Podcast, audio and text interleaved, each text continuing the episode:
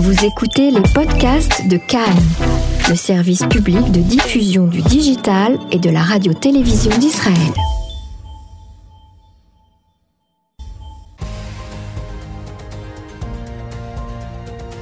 Le Flash Info de Cannes, la radio publique israélienne, présenté par Emmanuel Hadar.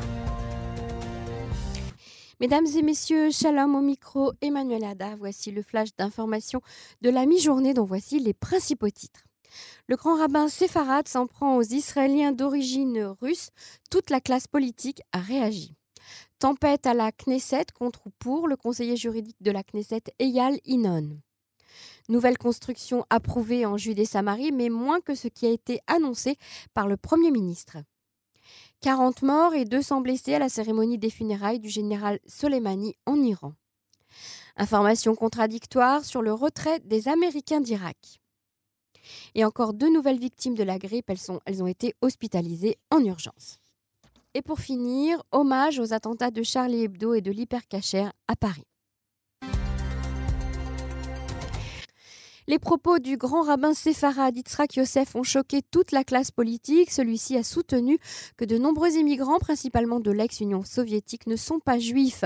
Des centaines de milliers ou des dizaines de milliers de goy sont venus en Israël grâce à la loi du retour, a-t-il déclaré. Et finalement, il vote pour des partis qui incitent à la haine contre les ultra-orthodoxes et contre la religion, a lancé le rabbin. Le chef de parti Israël Betenu, Avigdor Lieberman, a vivement réagi et dénoncé les propos du grand rabbin séfarade le rabbin Yitzhak Yosef incite à la haine contre les immigrants des anciennes républiques soviétiques qui travaillent, paient des impôts, effectuent le service militaire puis sont réservistes, a-t-il déclaré. Condamnation unanime de toute la classe politique. Le numéro 2 de la liste bleu-blanc, Yair Lapide, a rappelé que les immigrants russes sont des combattants de Tzal, des médecins et des infirmiers qui sauvent des vies dans les hôpitaux. Moshe Yaalon, toujours du parti Carole Lavan, a critiqué les paroles du grand rabbin. Ces types de déclarations sont des déclarations de haine gratuite, a-t-il déclaré. Il a encouragé le grand rabbin à exprimer des excuses. Le chef du parti de l'Union démocratique, Nitzan Horowitz, a pour sa part dénoncé ses propos racistes, je cite, à l'encontre de ceux qui ne sont pas considérés comme étant suffisamment juifs aux yeux du rabbin. Le Premier ministre Benjamin Netanyahu a également condamné ces propos et a qualifié de scandaleuses les déclarations exprimées par le grand rabbin séfarade. L'immigration en provenance des anciennes républiques soviétiques est une immense bénédiction pour l'État d'Israël et le peuple juif, a-t-il déclaré. Le ministre de la Santé Yaakov Litzman a par contre, lui, défendu le grand rabbin d'Israël. Il a critiqué le président d'Israël Betenu, Avigdor Lieberman. Nous soutenons pleinement le rabbin Yitzhak Yosef face aux attaques politiques contre lui, a déclaré Litzman. La dernière personne qui peut prêcher à d'autres sur l'incitation est Avigdor Lieberman, une personne qui ne peut pas arrêter d'attiser les flammes entre les différents secteurs de la société qui agit avec malveillance et sans aucune responsabilité publique. Fin de citation. Le conseiller juridique de la Knesset, Eyal Inon, a annoncé qu'il se retirait des débats qui commencent quant à la convocation ou non d'une commission parlementaire de la Knesset pour débattre de la demande d'immunité du Premier ministre. Ce retrait est demandé par le pour conflit d'intérêts avéré. En effet, l'avocate Amit Merari, la compagne d'Eyal Inon, faisait partie de l'équipe qui a instruit les dossiers à charge contre le Premier ministre. Elle y était décrite comme l'une des plus sévères. De nombreuses réactions dans le système politique à la suite de cette tempête Eyal Yanoun, comme la presse israélienne l'appelle. Un membre de la Knesset, Yoaz Andel du parti bleu-blanc, a déclaré ce matin dans une interview accordée à Rechet Bet le débat sur l'épouse du conseiller de la Knesset s'est tenu depuis longtemps. Mickey Zohar le savait. Ils attendaient une décision pour déterminer leur position sur la question. En réponse, Mickey Zohar du Likoud a affirmé le contraire. C'est plus grave qu'on ne le pense, a-t-il déclaré. L'ancien vice-président de la Cour suprême, le juge Eliakim Rubenstein, a dénoncé aujourd'hui dans une interview chez nos collègues de Rechet Bet les attaques contre Eyal Inon, affirmant qu'elles étaient hypocrites. Inon est un consultant de longue date de la Knesset qui a la confiance de toutes les parties et tout le monde savait qui était sa compagne, a-t-il déclaré.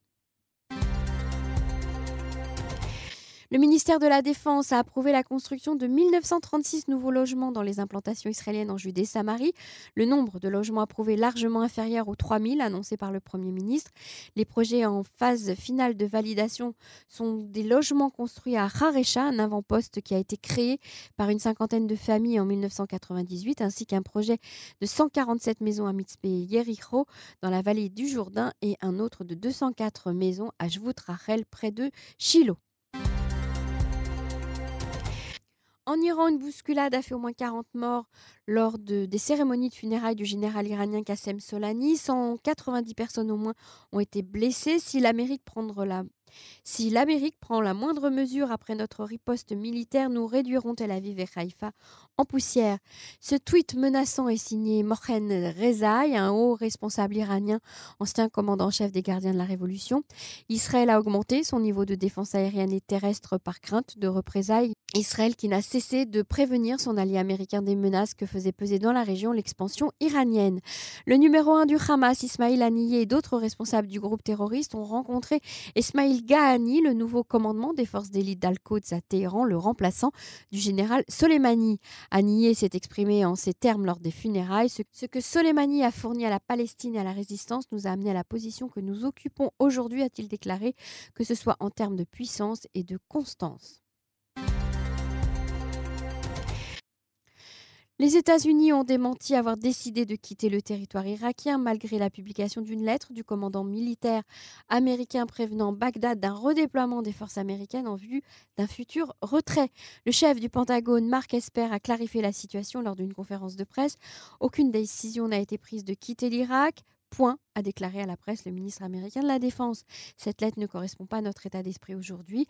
Dimanche, le Parlement irakien avait voté pour expulser les forces américaines au nom de sa souveraineté. Dans la foulée, Donald Trump avait menacé l'Irak de sanctions, ce qui a poussé Bagdad à reculer, à plaider pour un retrait négocié. Et toujours la grippe, une femme enceinte de 30 ans et un homme de 57 ans ont été transférés d'urgence à l'hôpital avec une détresse respiratoire à cause de la grippe. Les deux sont dans un état grave dans l'unité de soins intensifs. Nouvel accident sur un chantier d'une usine de Migdal à Emek. Un homme de 40 ans est mort. Le Magen David Adam, qui s'est rendu sur place, a déclaré la mort de l'ouvrier. En France, cinq ans après, de sobres hommages ont été rendus aux victimes des attaques de janvier 2015 à Charlie Hebdo, à Montrouge et à l'Hypercachère. Une centaine de personnes s'est rassemblée aujourd'hui à partir de 11h et Nicolas Appert devant les anciens locaux de Charlie Hebdo, où à la même heure, jour pour jour, les frères Saïd et Shérif Kouachi tuaient 11 personnes avant de prendre la fuite en criant On a vengé le prophète Mohamed qui avait été caricaturé dans le journal satirique. Des beaux de guerre, minutes de silence, la Marseillaise a été euh, jouée. Le même rituel, tout en sobriété à la demande des familles, s'est répété ensuite boulevard Richard Lenoir, où le lieutenant de police Ahmed Merabé avait été abattu par les frères Kouachi, puis porte de Vincennes devant le magasin Hyper où Amédi Koulabali a tué quatre hommes, tous juifs, lors d'une prise d'otage le 9 janvier 2015. Un hommage à la policière Clarissa Jean-Philippe tuée à Montrouge par Amédi Koulabali est également prévu demain sur les lieux du drame. Voilà, c'est la fin de ce flash d'information de la mi-journée. Vous pouvez nous retrouver comme tous les jours à partir de 21h sur le 101.3 FM, de 21h à 22h pour nos informations et notre magazine. Vous pouvez également réécouter euh, tous nos flashs et toutes nos émissions sur la page Facebook Cannes en français ainsi que sur le site internet de Cannes ainsi que sur le site internet de Cannes www.cannes.org.il. C'était Emmanuel Ada, merci d'avoir été à l'écoute.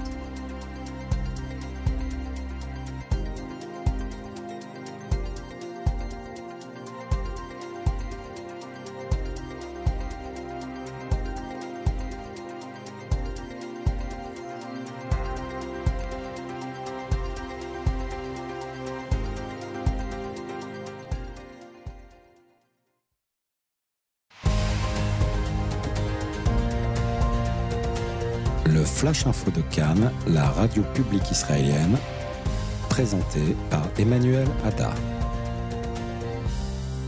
Mesdames et messieurs, shalom au micro Emmanuel Ada et à la technique Dima Krantsov. Voici le flash d'information de la mi-journée avec les principaux titres. Les négociations de coalition toujours dans l'impasse. Et c'est au Portugal que le Premier ministre rencontrera le secrétaire d'État américain Mike Pompeo. Tsahal aurait falsifié les chiffres d'enrôlement des jeunes ultra-orthodoxes. Toute la classe politique est en colère. Les procureurs ont annoncé qu'ils avaient l'intention d'inculper l'ancien président de l'association du barreau israélien, Efinavé. Le rapport Taub est accablant, seulement 10% du budget du ministère de l'Éducation est consacré au secteur des populations défavorisées. Et bonne nouvelle, la ville de Jérusalem suit celle de Tel Aviv, plus de plastique jetable dans les écoles de la ville. Et nous ferons un petit tour en France. Pendant que le Parlement français votait une résolution assimilant l'antisionisme à l'antisémitisme, un cimetière juif en Alsace a été profané. Nouvelle rencontre hier soir entre Benjamin Netanyahu et Benny Gantz.